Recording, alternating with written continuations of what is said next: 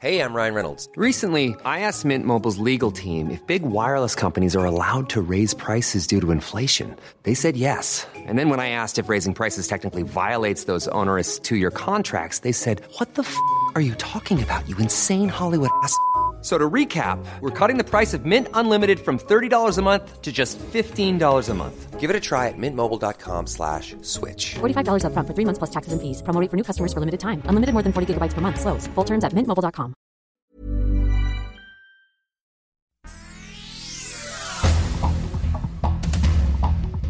Estas son las noticias. El Sol de México. La Secretaría de Marina firmó un contrato millonario por 86 millones de pesos en refacciones para fusiles calibre 50 a la empresa Barrett Firearms, demandada por la 4T por facilitar el tráfico ilegal de armas a México. El Sol de Cuernavaca. Enrique Paredes Sotelo, presidente del Colegio de Abogados de Morelos, presentó la primera denuncia ante la Fiscalía General de la República en contra del gobernador de Morelos, Cuauhtémoc Blanco, para que se le investigue por sus presuntos nexos con el crimen organizado.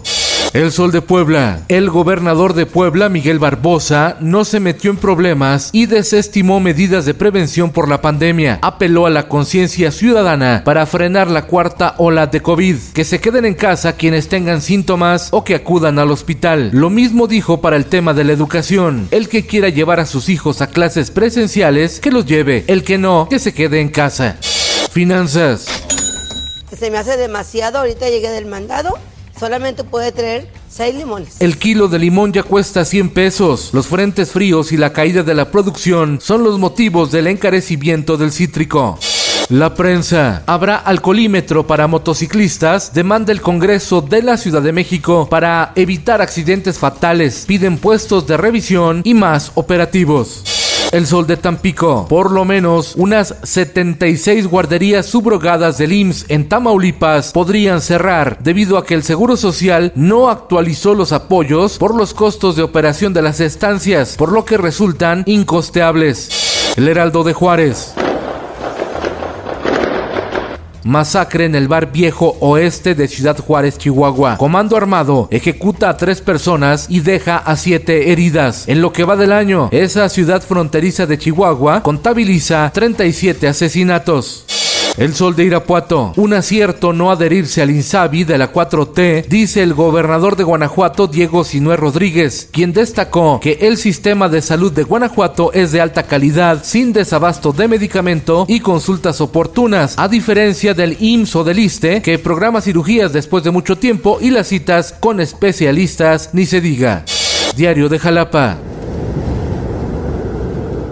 Las bajas temperaturas que se registran en gran parte del territorio nacional provocaron la primera nevada del año en el cofre del Perote en Veracruz, que se pintó de blanco con el Frente Frío número 21 que hasta el miércoles habrá de disiparse.